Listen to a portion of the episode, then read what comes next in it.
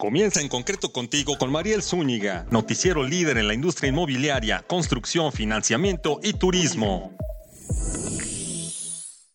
Hola, ¿qué tal? Muy buenas tardes. Yo soy Mariel Zúñiga, les presento su noticiero en concreto radio, con noticias de todo lo que se construye en México. Hoy, justamente en Noticias de la Construcción, platicaremos con la primer mujer presidenta del gremio de la CEMIC en la Ciudad de México, Marcela Heredia. Además, hablaremos de cómo impacta el alza de las tasas de interés en los créditos hipotecarios, los que usas para comprar casa. Y hablemos de cómo se ven las perspectivas para el turismo en este 2023. Aquí comenzamos. En concreto, construyendo soluciones para un futuro mejor. Envía tus preguntas en este momento al chat de arroba bajo en Twitter y conéctate a nuestras redes sociales. Esperamos tus comentarios, dudas, recomendaciones, a quién quieres escuchar. Tú dime y aquí lo ponemos en este espacio. Comenzamos con el resumen de la semana. Resumen y agenda de la semana. Esto es en concreto radio con Mariel Zúñiga.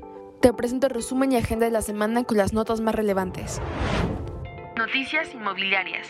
En el 2022, Fibra 1 incrementó 1% su portafolio, para alcanzar un total de 11 millones de metros cuadrados de área bruta rentable en propiedades residenciales, comerciales, industriales y de oficina para este año. Dio a conocer que planea vender un conjunto de activos inmobiliarios con un valor de hasta 500 millones de dólares durante el 2023 y fortalecerá también sus propiedades industriales.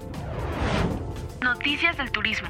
Aquellos que se quedaron con boletos de Aeromar el Aeropuerto Internacional de la Ciudad de México mencionó que los viajeros afectados por la cancelación de los vuelos pueden acudir a los mostradores de las aerolíneas Aeroméxico, Volaris y Viva Aerobús para mayores informes.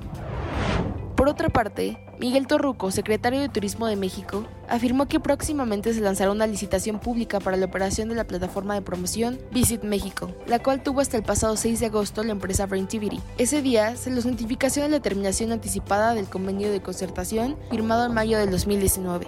Se presume mal manejo de recursos. Esto fue resumen y agenda de la semana. Soy John Marilo Zúñiga y continuamos con En Concreto Radio con Mariel Zúñiga.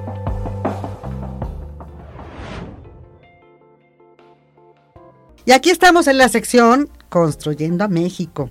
Recibimos nada menos a la primera mujer presidente de la Cámara Mexicana de la Industria de la Construcción de la Delegación de Ciudad de México. Mi querida Marcela Heredia, qué gusto tenerte aquí y saludarte. Ay, mi querida Mariel, es un placer para mí. La, muchísimas gracias por la invitación.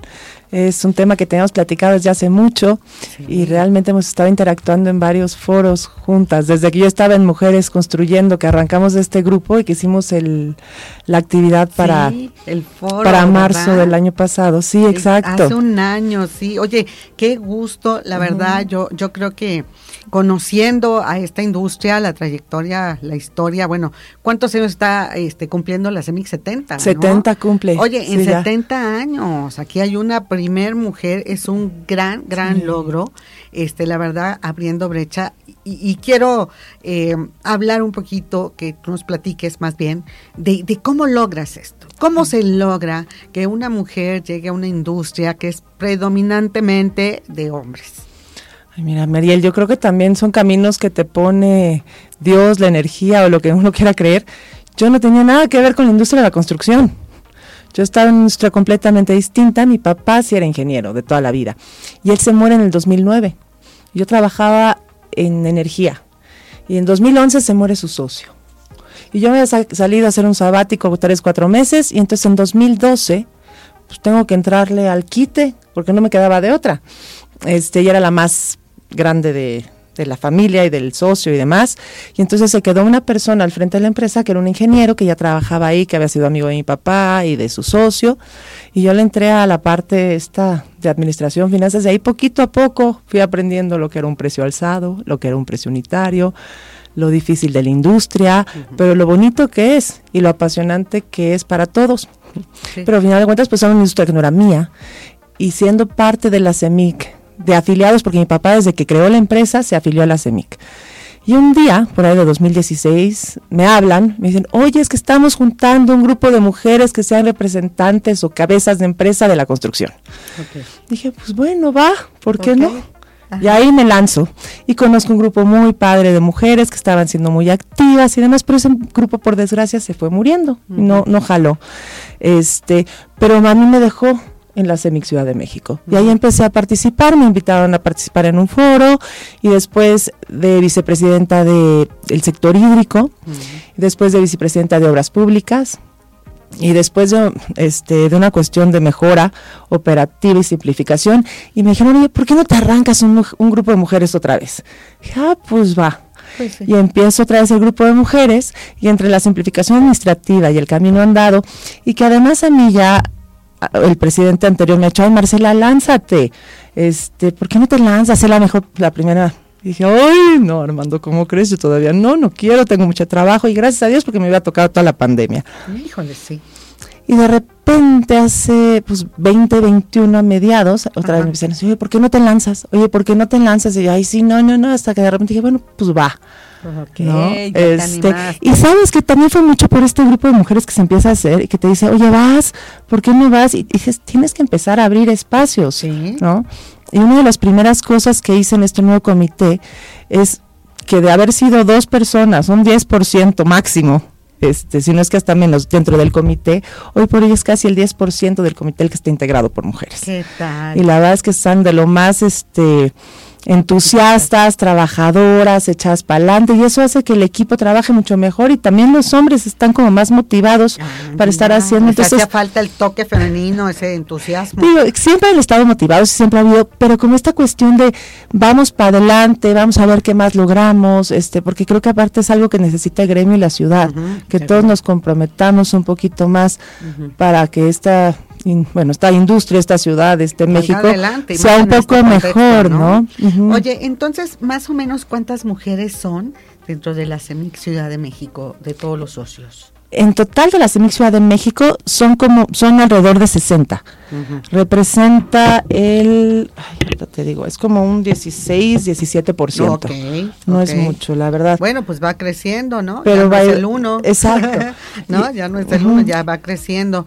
Y, y sabes, em, no te tocó la pandemia, pero te toca, todavía no podemos decir la post-pandemia, pero sí podemos hablar de ya una etapa de reactivación, que yo digo al 150%, Marce, porque lo estamos viviendo en la loca, estamos muy activos trabajando, eh, estamos eh, presencialmente yendo, ¿no? En su caso, yo creo, a las obras, etcétera, nosotros a las conferencias, a las entrevistas, pero además atendiendo por plataformas e internet otras tantas juntas y otros tantos temas. Entonces estamos eh, cubriendo lo que hacíamos durante el encierro en la pandemia más la reactivación, con el desgaste de los traslados ¿no? Del tráfico, de todo lo que conlleva el, estar presencialmente. Entonces, yo digo al 150%, pero te toca en un contexto eh, de la industria muy difícil, económicamente, todo el tema de la inflación, todo el tema del incremento y escasez en materiales de construcción, eh, subir los precios en, bienes, servicios, eh, bienes terminados como casas, como inmuebles, ¿no? Por ejemplo, el acero se nos fue para arriba, hasta el cielo, el cemento subió eh, y por otra parte, pues también se encarece el costo del dinero. Ahora los créditos hipotecarios y los créditos empresariales, los créditos a la construcción son más caros y más escasos. Exacto. Los tienen como industria de riesgo, ¿no? Entonces ya no todos los bancos prestan, todos dicen que sí, ¿no? Todos dicen, sí, sí, claro. Pero no te dicen cuándo. No te prestan. Y la infraestructura que, que, también, de la que también se encargan las MIPIMES y pymes y medianas empresas constructoras, este, pues es bien relevante para el país porque le da eh, es el factor diferenciador para poder competir con otros países. Por ejemplo, para el nearshoring. Famoso nearshoring en todos lados sale esta oportunidad de oro que tiene México. Si no hay infraestructura, no hay nearshoring, no hay cómo se, se movilicen, cómo se conecten, cómo se trasladen todos estos inversionistas que están llegando. Entonces te toca un contexto, pues así lo veo yo, retador, pero con oportunidades y me gustaría que me dijeras tú cuáles son los escenarios que tú ves. Pues mira, de entrada yo sí creo que esta industria se tiene que modernizar. O sea, uno de los este, puntos torales en mi programa de trabajo es la educación, la mejora, la innovación. Es una de las industrias que ha innovado menos a lo largo del último siglo, comparada con otras industrias y otras que ni siquiera existían. Entonces, y esto viene desde la parte de la obra pública y la obra privada. La agencia digital está haciendo una cuestión de simplificación administrativa que sobre, sobre todo está beneficiando a las inmobiliarias, para que los trámites puedan ser un poquito más fáciles. Y eso es importantísimo. Creo que todos los sectores económicos en este país queremos que los trámites sean más fáciles, ¿no? que haya un poco de simplificación en este aspecto. Pero también operativamente, este, nosotros desde CEMIC hemos venido tratando de que se haga un poco más eficiente este, toda la cuestión de la obra pública, cuando uno trabaja en obra pública. Y esto creo que tenemos un mismo objetivo, tanto las dependencias como los contratistas. Mm. Entonces hemos venido trabajando con SOPSE en una cuestión de estandarización de formatos, mm. para que en algún momento el objetivo este, sea estandarizar. No, bueno, estandarizar formatos, pero automatizar procesos. Y entonces, en la medida que se logre esto, las cosas inclusive podrían llegar a ser hasta más transparentes. Esto también lo estamos impulsando desde una revisión que se hizo a la ley de obra pública, que también se hizo de la mano con cámaras, con colegios y pues obviamente con la SOPSE, ¿no? Para que esta ley que tenemos empiece a reflejar eh, cuestiones de plataformas electrónicas, de meter licitaciones de esa forma, que muchas veces en la federal ya se tiene y es necesario también este, impactar esto en la obra pública local de la Ciudad de México. Entonces son dos cuestiones en las que hemos venido trabajando durante los últimos cuatro años en lo personal. También estamos tratando de impulsar eso con SACMEX. Entonces, en cuanto tengamos lo de los formatos, los queremos meter a SACMEX. Este, y después, pues, en la medida que se pueden las alcaldías porque eso va a ayudar a que toda esta cuestión operativa de la obra pública sea más eficiente y más transparente. Entonces yo creo que ese es uno de los objetivos que tengo ahora en mi gestión y además también seguir innovando cuestiones de plataformas para las empresas de construcción, de materiales nuevos. Obviamente cuestiones de sustentabilidad, ya pasó la ley de la economía circular, ¿no? Este, lo del contenido eh, de materiales reciclados en la construcción también es un tema muy importante que tenemos que estar capacitando a nuestros afiliados. Y todo eso también nos puede dar oportunidades de desarrollo. La planeación es otro tema crucial. Este, también hemos venido trabajando con el Instituto de Planeación y también con otros este, grupos del gremio y creo que no tenemos que echar en saco roto lo que ya se ha avanzado y lo que se ha detectado que le hace falta, porque se hacen falta ciertas cuestiones este, por ejemplo, en cuestiones de agua, ¿qué se necesita en esta ciudad a 5, 10, 15, 20 años? ¿no? En cuestiones de movilización o de movilidad. Entonces es súper importante ir definiendo para también como sociedad y como gremio, ir impulsando y seguir presionando este para que se hagan estas cuestiones que nos pueda hacer mejor país. Hoy decía, hoy fui a un desayuno, comentábamos que a final de cuentas el color del país es México, ¿no? El color de todos debe de ser México y todos tenemos que abocarnos a trabajar por ciertos puntos que nos hagan mejorar como industria, como ciudad y pues por qué no como país también. Claro. ¿no? Para poder tener las oportunidades de nearshoring que, que se vienen y que podemos estar viendo, pues tenemos que tener servicios, tenemos que tener agua, tenemos que tener un buen transporte, este, energía, por supuesto, ¿no? Eh, y uno de los problemas que estamos viendo que está teniendo precisamente Monterrey es que esta escasez que puede tener de agua, pues puede desmotivar este la inversión del nearshoring en esa zona.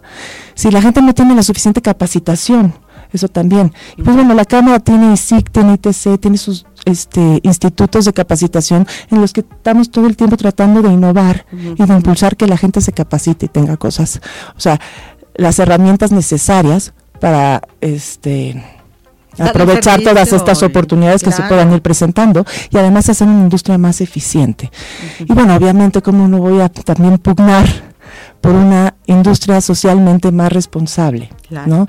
Y eso tiene que ser tanto en el tema de equidad de género, este, de no violencia, o sea, como industria también tenemos que estar impulsando mecanismos, o bueno, o programas de no violencia. Entonces traemos un par de programas que queremos impulsar, que es una cuestión de lonas rosas en todas las obras de los afiliados que se quieran sumar a este proyecto, para que todos los que trabajan en esas obras firmen un documento en el que se comprometen a este no, no hacer ningún tipo de violencia de género. Este, en este Entonces creo que ese tipo de cosas pueden ser mm, bastante pues, positivas, importantes, importantes de ya ejecutarse, por supuesto, no nada más manejarlas en concepto, sino como ya hacerlas aterrizar. Yo veo pues eh, desafíos, desafíos interesantes eh, en todo lo que has hablado, eh, en toda tu gestión. ¿No? Este, yo deseo que vayas avanzando, que tu grupo ¿verdad? Eh, te impulse, que se sumen los, los hombres sabios, ingenieros, miembros de... Que gracias a Dios hay muchos. Que se sumen para que todos en conjunto este, puedan lograr eh, hacer repuntar esta industria que para mí es un termómetro. Y no solo de cómo va la economía, sino también de cómo está la sociedad. Exacto. ¿no? Eh, es un termómetro de cómo estamos en calidad de vida. Así que me gustará ver, y, y si nos lo permites, dar seguimiento contigo de cómo va avanzando no Esta, este termómetro a lo largo de, estos meses. Vamos empezando el año, ya estamos, y qué bueno que empezamos contigo marzo, que, que, te decía yo, ya nos apropiamos las mujeres de todo el mes, nada más el 8 de marzo, ya todo el mes hablamos, pero yo creo que sí, es como el Día de las Madres, todo el tiempo hay que estar hablando, diciendo, luchando, ¿no? Para este pugnar que, que estas mujeres ingenieras y demás estén estén eh, haciendo lo que saben hacer, que tengan un escenario propicio. Exacto. Y Marcela, pues yo te auguro mucho, mucho éxito y pues platicamos después del, del primer trimestre, ¿no? Perfecto, me va a encantar, Mariel, para que te diga cómo vamos avanzando. En todas estas cosas que, estos proyectos que te comento, no son de ahorita, son proyectos que yo he venido trabajando desde que estoy en la CEMIC, ¿no? Y entonces yo espero que este, en, en este proceso, en este periodo, estos dos años, podamos ir cerrando todas estas exacto. estos esfuerzos que se han ido haciendo. Correcto no pues vamos a ir midiendo contigo. Vamos claro que sí mi querida Mariel. Marcela Heredia presidenta de la CEMIC delegación Ciudad de México con muchos muchas yardas por avanzar muchos retos por conseguir que seguro seguro lo hará. No fáciles pero tiene la injundia tiene el carácter tiene la fuerza y la experiencia. Así que bueno pues Continuamos con la siguiente sección. No te olvides, conéctate por podcast. Sabes, estamos en Spotify, en Dicen, iHeartRadio, por supuesto, en nuestras redes en concreto. Y regresamos a la siguiente sección de cómo van los créditos.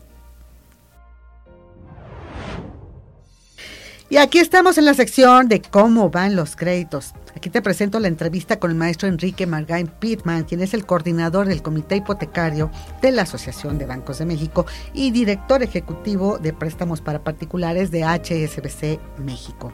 Él habla del impacto y efectos del incremento de las tasas de interés en estos créditos, que son los más importantes justo para que los mexicanos puedan hacerse de su patrimonio, comprar su casa, su departamento. Así que escuchemos, escuchemos la entrevista.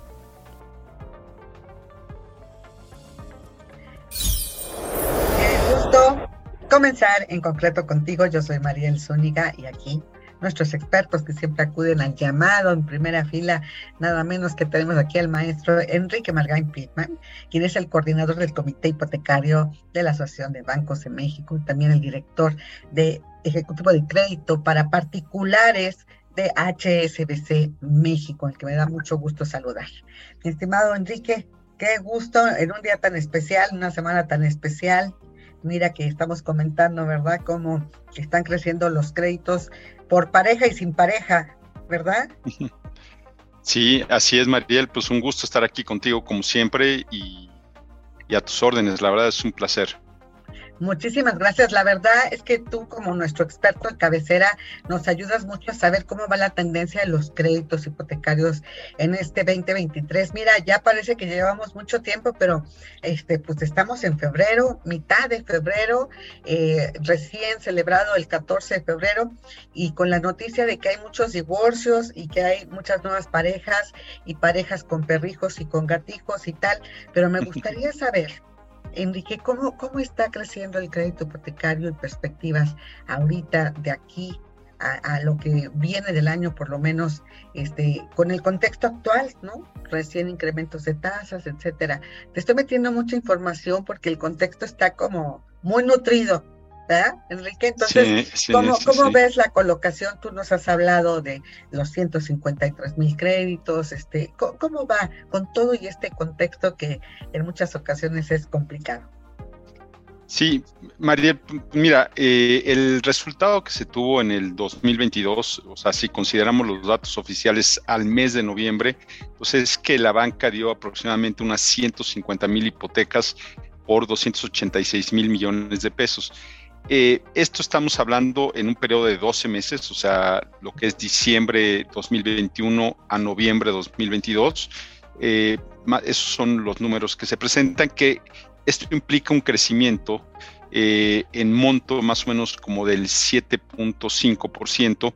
Estamos hablando de que el crecimiento en términos reales pues, es básicamente nulo y hubo un decrecimiento, un pequeño decrecimiento del 2.3% en número de créditos otorgados.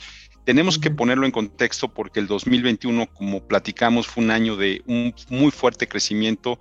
La colocación hipotecaria creció es cerca de un 34% en términos nominales y mucho se dio porque en el 2021 se incrementó de manera muy relevante la portabilidad hipotecaria, cosa que este año pues, no sucede derivado de las propias condiciones de las tasas de interés y ya del universo potencial para, para hacer la portabilidad. Eh, yo creo que este año eh, las perspectivas son positivas en función de que se siguen creando muchas familias. Tú lo acabas de comentar hace un, rato, la creación de empleos arriba de dos sumas, una banca sólida, líquida para prestar, un sector hipotecario resiliente. Eh, tenemos productos a tasa fija que tardan en trasladar los incrementos de tasa y solo se trasladan a los nuevos créditos eh, un amplio anaquel de productos hipotecarios y el precio de las viviendas que crecen, eh, como lo hemos visto, eh, pues a un ritmo ligeramente por arriba de inflación. Entonces, estos son aspectos positivos. Los aspectos que indudablemente tenemos que tomar en consideración es eh, que hay un menor ingreso disponible de las, de las familias al, al haber estos niveles de inflación ya por dos años consecutivos, pues va bajando el ingreso disponible, lo que implica eh, que puede impactar la capacidad de pago o endeudamiento de las personas y esto trae como consecuencia pues, que las líneas de crédito pueden ser eh, pues más limitadas por los mayores niveles de endeudamiento. El tema de las tasas de interés en los créditos hipotecarios sí han venido creciendo eh, en la parte bancaria aproximadamente unos 100 puntos base o lo que llamamos un punto porcentual. Eh, hoy día deben de estar alrededor la tasa media que se está ofreciendo en el mercado alrededor del 10.2, 10.3 y hace un año pues, estaban sobre 9.20, 9.25. Entonces sí hay un impacto en tasas de interés y como repito, las tasas son fijas, los pagos conocidos con seguros de vida, daño de desempleo, estos solo impactan a los nuevos financiamientos, ¿no? Eh, pero indudablemente muchas personas que tienen un crédito hipotecario a baja tasa, pues dicen, tal vez este no es el momento de vender mi casa para comprar otra, porque me tendría que endeudar a una tasa mayor. Pero eh, ese es uno de los elementos. Y el, el componente también que tenemos un tema de incremento en los precios de la vivienda que se ha comentado en diferentes foros eh, por el incremento en el costo de los materiales, en el costo del financiamiento y que eh, pues termina impactando eh, en el valor de la vivienda. entonces, esto, esto es como el panorama, yo, yo te diría, al final es un panorama donde pues sigue, sigue siendo un sector muy resiliente, un sector pues que la disponibilidad de los créditos pues es muy importante hay financiamiento, un financiamiento eh, que, que, la verdad ha crecido muy poco en comparación de lo que ha crecido las tasas de referencia y lo que ha crecido este tipo de financiamiento en otros países del mundo, donde verdaderamente como en Estados Unidos pues se han duplicado las tasas de interés de estar en enero del 2022 sobre el 3%, pues hoy día están arriba del 6%, con todo y que se han venido ajustando y esto sí ha tenido impacto en, el mercado inmobiliario y en ciertas correcciones en los valores de la vivienda. Entonces, creo que estamos en un sector eh, muy resiliente y también pues, acompañado pues, con los créditos que tienen con los organismos de vivienda, eh, pues con los cuales pues, se ha podido tener eh, productos eh, cofinanciados que ayudan muchísimo, sobre todo a atender a una amplia variedad de clientes. E, ese sería como un panorama muy, muy general, muy general Mariel. Sí, sí, bueno, sí, nos comentan algunos desarrolladores de vivienda, el incremento puede ser según la región entre 7 y 10%, y bueno, sigue este, este, este tema de, del aumento eh, de los precios en las viviendas. No obstante, lo que nos acabas de decir, pues son muchas cosas. Una de ellas es que el crédito no está en realidad eh, repercutiendo todo lo que está aumentando, por ejemplo, la tasa de referencia. ¿No? Recientemente Banco de México pues ya anunció, ¿no? La semana pasada un nuevo incremento, pues siguen los incrementos. Ante esto, déjame preguntarte cuáles son las perspectivas. Eh, si sigue ¿no? esta política restrictiva, política monetaria restrictiva, incrementando las tasas de interés, este, ¿cuáles son los efectos para los créditos hipotecarios, para nuestros amigos que están solicitando o por solicitar un crédito hipotecario?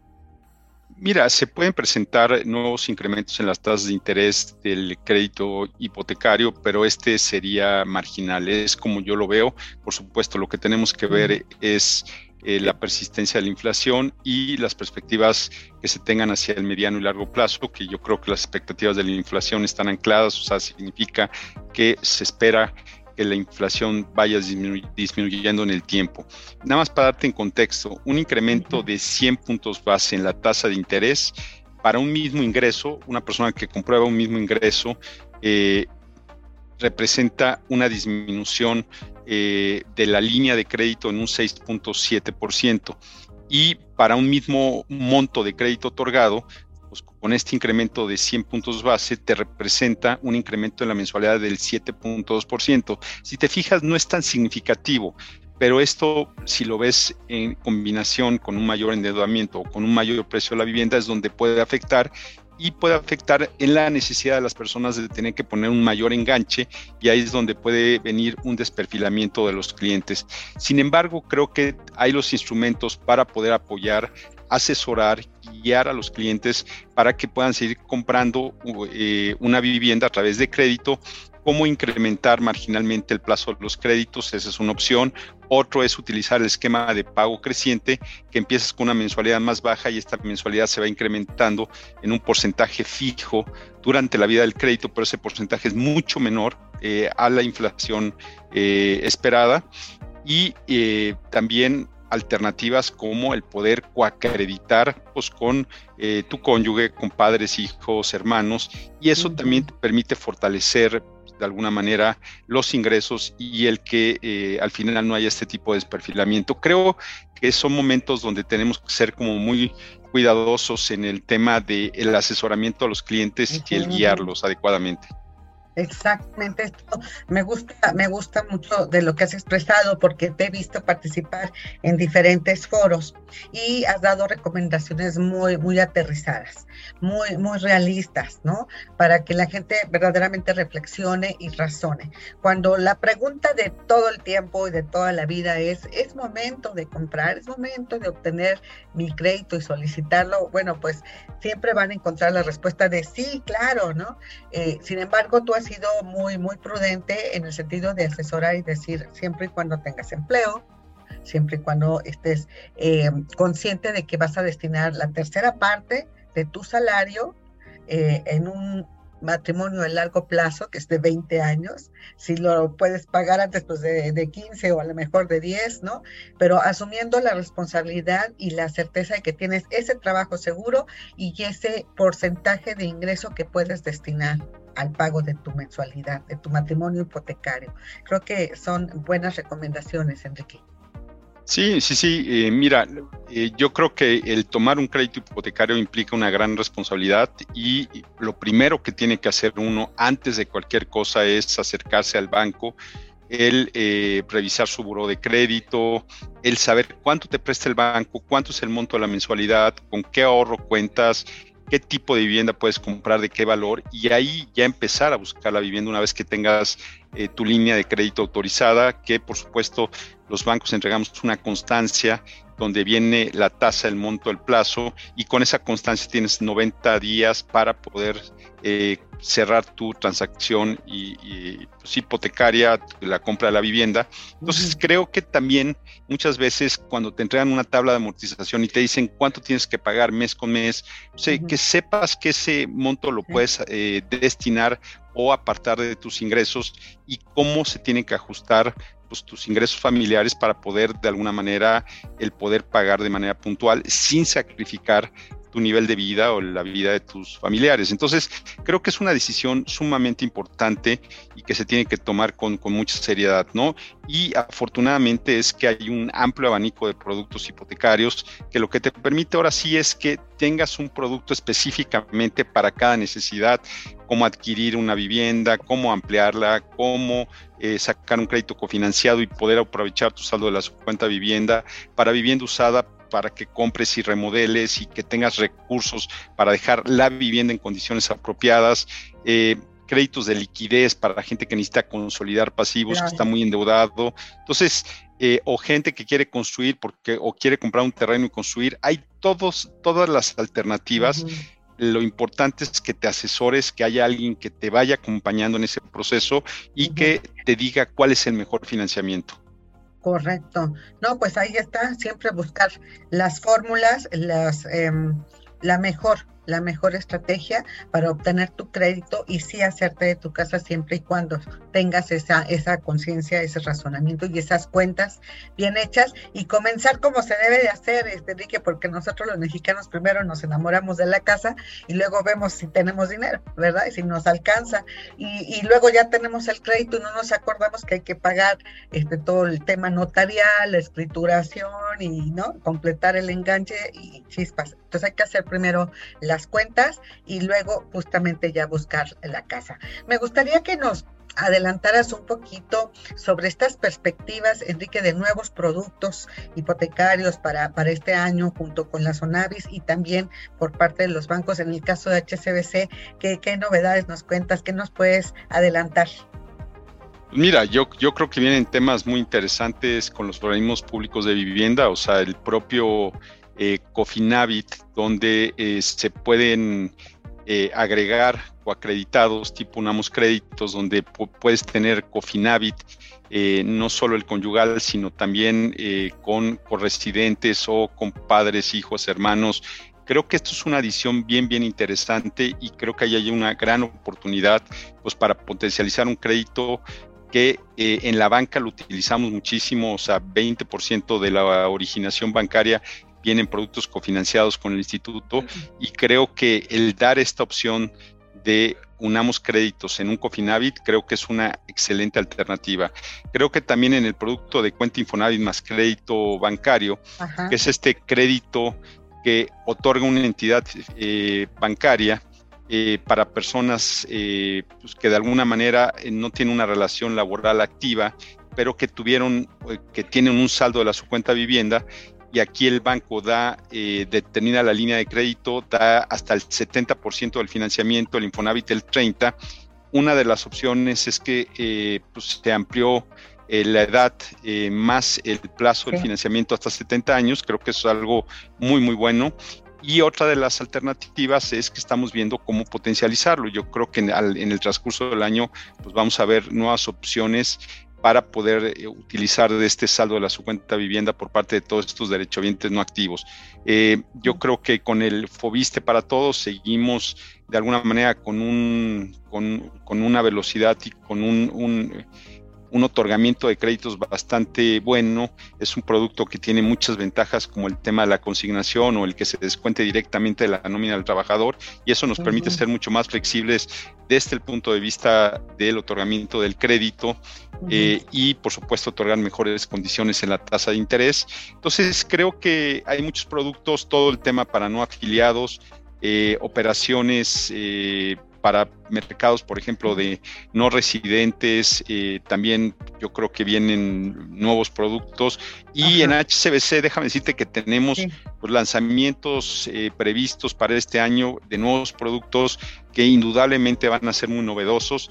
Eh, hoy todavía no te puedo contar las características, Mariel, pero la verdad va a ser la primera en, conocerlo en su momento y estamos muy entusiasmados porque todavía hay mucho, mucho espacio para la innovación y para el lanzamiento de nuevos productos productos. Ya lo creo, nos dejas picados. ¿Para cuándo esperamos estas noticias, Enrique? Pues mira, todos estos nuevos productos ya se están trabajando y eh, el lanzamiento del producto HCBC yo espero que lo podamos hacer dentro del primer semestre del año. La verdad estamos muy entusiasmados eh, en todas las cuestiones que podemos ir incorporando, ¿no? Claro, no, pues estamos muy pendientes, siempre levantando la, la, mano. Viene la convención bancaria dentro de un mes, justamente, y pues vamos a estar muy pendientes de, de los reportes, de los anuncios, este, etcétera, y, y también, eh, pues, del reconocimiento que hacen buscando siempre la equidad no solo en la banca, sino también para los créditos, ¿no? Y me parece que allí nos habías dado un dato a ver si nos lo puedes repetir, Enrique, de, del crédito para mujeres que sigue, sigue creciendo, ¿no? Sería, por decir, uno de los pendientes, además de, de, buscar otros esquemas de no afiliados o economía mixta, etcétera, ¿no? Que quedan como parte de los trabajos pendientes. ¿Cómo ves? Sí, por supuesto. Y hoy, hoy día no tengo el dato, eh, pero indudablemente creo que es algo muy interesante ver cuánto del financiamiento del crédito hipotecario se orienta a las mujeres. Es la que toma el crédito hipotecario. Eh, yo, yo, creo que es algo muy, muy interesante sí. y, y, sobre todo también lo que hemos venido platicando, ¿no? Nuevos segmentos que han venido tomando el crédito, como toda uh -huh. la parte de los millennials, eh, las nuevas generaciones. Entonces, eh, al final también este es un porcentaje que cada día es más representativo y representa más del 50% del otorgamiento sí. de los créditos hipotecarios bancarios, ¿no? Este Ajá, segmento de los millennials. ¿Y en HCBC también? Eso mencionaba. Sí, sí, sí, en, en, HCBC también. La verdad es que estamos muy, muy orientados a, a todo este, todos estos nuevos mercados y eh, es eh, la búsqueda de cómo atender nuevos mercados, hacerlo con los productos adecuados y hay una gran oportunidad. Yo creo que lo que hemos venido platicando desde hace mucho tiempo, Mariel, es todo, todo este segmento de la población económicamente activa que no tiene un programa de vivienda eh, y que el tema de la comprobación es difícil, ya llamemos eh, los profesionistas independientes, dueños de negocios, ver cómo podemos cada día diseñar eh, productos hipotecarios eh, adecuados pues, que combinen temas como el ahorro, que terminen que, esquemas como apoyos eh, eh, y, y, y, que de alguna manera lo que te permita es darle un crédito de acuerdo a su capacidad para la compra de una vivienda, ¿no? Toda la parte de economía mixta que también hemos platicado en, en muchas ocasiones son de las alternativas que se pueden eh, diseñar durante, durante este año o profundizar para hacerlo mucho más escalable. Súper bien. Pues mucho trabajo, mucho trabajo. Yo creo que el próximo mes, que ya es marzo, y si nos haces el favor de acudir a nuestro llamado para poder platicar con el público, podemos hablar justo del crecimiento, ¿no? De, del crédito y las solicitudes de mujeres, ¿no? Siendo sí, ya más sí, de la mujer platiquemos este eso, te dejamos tarea como si no tuvieras cosas que hacer, pero hasta nos ayudarás este para, para reconocer cómo está creciendo, ¿no? El crédito para mujeres que pues siempre influyen en la toma de decisiones de la compra de una casa, por supuesto, en, en tomar un crédito hipotecario y que ahora para ellas mismas este, no nada más como jefas de familia, sino también como mujeres independientes con sus propios ingresos, toman el crédito y compran su departamento, su casa, etcétera. Entonces, como para ver esta tendencia, lo, lo dejamos pendiente contigo para abordarlo la, la, próxima ocasión, mi querido Enrique. Y nos queda claro que, que, hay mucho por hacer y que al final, este, pues sí se aspira al crecimiento este año, ¿no? De, de colocación con todo el contexto y sobre todo cuando los analistas están hablando de que en el segundo semestre ya puede verse la luz al final del túnel de que la inflación empieza a controlarse y con ello, pues obviamente también las, las tasas tienen menos riesgo de seguir incrementándose. Entonces, ante este escenario, pues 2023 puede ser también un gran año ante la gran demanda de, créditos que se tiene todavía por parte de los mexicanos, Enrique.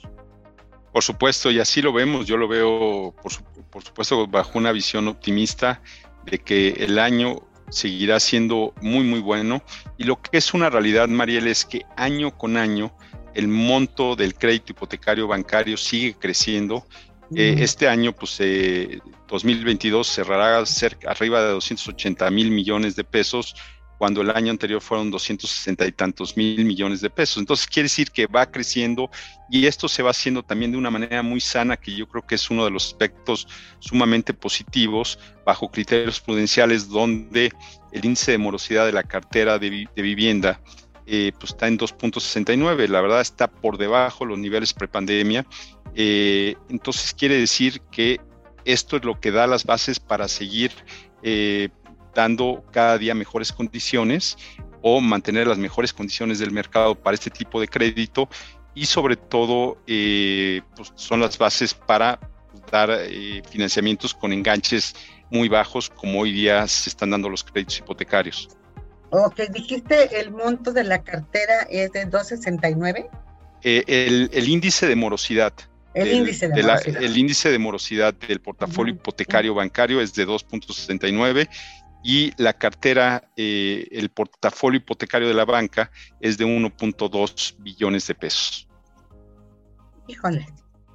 Son más o menos más de, de, de 1.400.000 créditos hipotecarios que están en los balances de los bancos y la verdad es que eh, es un portafolio pues, que se ha comportado muy bien y esto da las bases para, por supuesto, eh, que se dé una competencia muy fuerte. Y es un producto donde una de las cosas que se busca es eh, el apoyar a las familias en una de las decisiones más importantes como es la compra de la vivienda, que los ayudas a crear un patrimonio, los ayudas a alcanzar un sueño y por supuesto eh, pues, también te permite a lo largo del tiempo poderlo vincular a ese cliente con muchos otros productos y servicios bancarios. Entonces es un producto importantísimo eh, para los bancos y para HCBC eh, es un producto donde hemos venido creciendo de manera muy, muy importante año con año y es un producto sumamente relevante. Claro que sí. La importancia, eh, al final de cuentas, de este crédito es tanto como el, medio para que los mexicanos se hagan de su patrimonio. y muchas veces diría yo que es el patrimonio más querido, más valorado, ¿no? Que tienen los mexicanos. Entonces, este seguirá siendo el crédito por parte de la banca y a propósito que ya viene también la convención este, nacional bancaria, la número 86, que ahora se va a realizar en Mérida, ¿verdad, Enrique? Así que nos veremos por allá también el próximo mes. A propósito de eso, este es uno de los créditos que forma columna vertebral, ¿no? Importancia, es de cabal importancia para la banca y pues para los mexicanos y por lo tanto seguirá creciendo, ¿verdad? Por supuesto, así es Mariel, lo dices muy bien. Lo apostamos, apostamos a eso, Enrique, y a su gran este, ingenio, a su gran conocimiento del mercado, eh, como, como el tuyo, mi querido Enrique, para que con esa sensibilidad generen estos nuevos productos que, que los mexicanos requieren para hacerse de su casa. Y que aquí estiramos la mano para que nos des la primicia y nos platiques en breve y bueno, pues más adelantos en un mes ya, ya te dejamos tarea para hablar de las mujeres y de los nuevos nichos, eh, los nuevos productos. Ya estaremos platicando incluso desde Mérida, Enrique, apartamos ahí el espacio. Perfecto, Mariel. Me daría, me dará mucho gusto verte por allá también. No, pues un gran abrazo y estamos aquí pendientes siguiendo contigo en la plática y muchas gracias por la asesoría. Siempre es nuestro doctor de cabecera en crédito hipotecario, nuestro asesor de cabecera, Enrique Margain Pitman. Muchas gracias, Enrique. muchas gracias. Y bueno, pues como escuchaste, la opción será en breve comprar una casa de menor precio o bien tener el suficiente, la suficiente liquidez para pagar más enganche, sino pues a conformarse con una casa de, menor precio, porque eh, pues se está encareciendo todo y de alguna manera hay algunos mexicanos que se van a desperfilar. Esto significa, y ya lo hemos abordado en otras ocasiones, pues que ya no califican para el crédito. Pero por lo pronto, si tú tienes empleo y si tú tienes eh, eh, la capacidad de comprometerte en un matrimonio de largo plazo, a 20 años, a pagar la mensualidad de tu crédito, entonces ya estás del otro lado y puedes solicitarlo. Vamos a darle seguimiento. ¿Qué pasa con, con los créditos? ¿Cuáles son los que están disponibles? ¿Y cuáles son las nuevas fórmulas que van a surgir en este 2023? Y bueno, continuamos con la siguiente sección. Conoce México, conoce el mundo, en concreto Turismo para ti. Y aquí estamos en la sección Turisteando.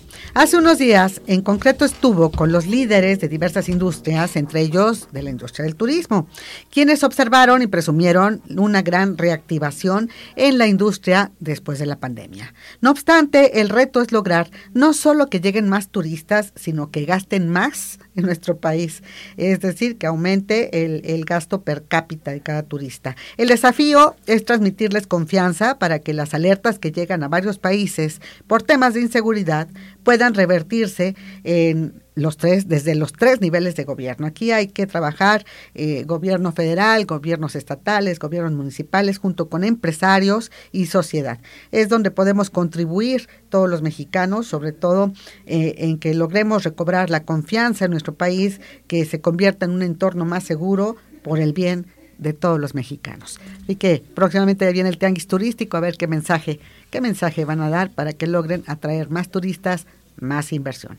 En breve platicaremos con estos líderes. Y bueno, pues hasta aquí por hoy. Escríbenos, acuérdate, manda tus recomendaciones, los temas que quieres que atendamos, a quién quieres que invitemos. Sintonízanos en Spotify, en iDeezer, en iHeartRadio y por supuesto en nuestras redes en concreto.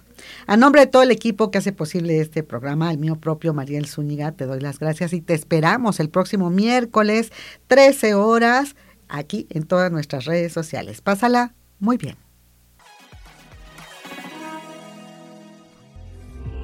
Escucha en concreto con Mariel Zúñiga, el programa con lo más destacado de la vivienda, infraestructura y la industria inmobiliaria y turística. Entérate de noticias y recomendaciones que te ayudan a ti y a tu empresa. En concreto, en concreto. soluciones para construir un futuro mejor. Únete a nuestra comunidad. En redes sociales. Conoce la información al momento. Twitter, arroba en concreto y Facebook, diagonal en concreto radio. Conéctate con la información. En concreto radio con Mariel Zúñiga presentó. presentó.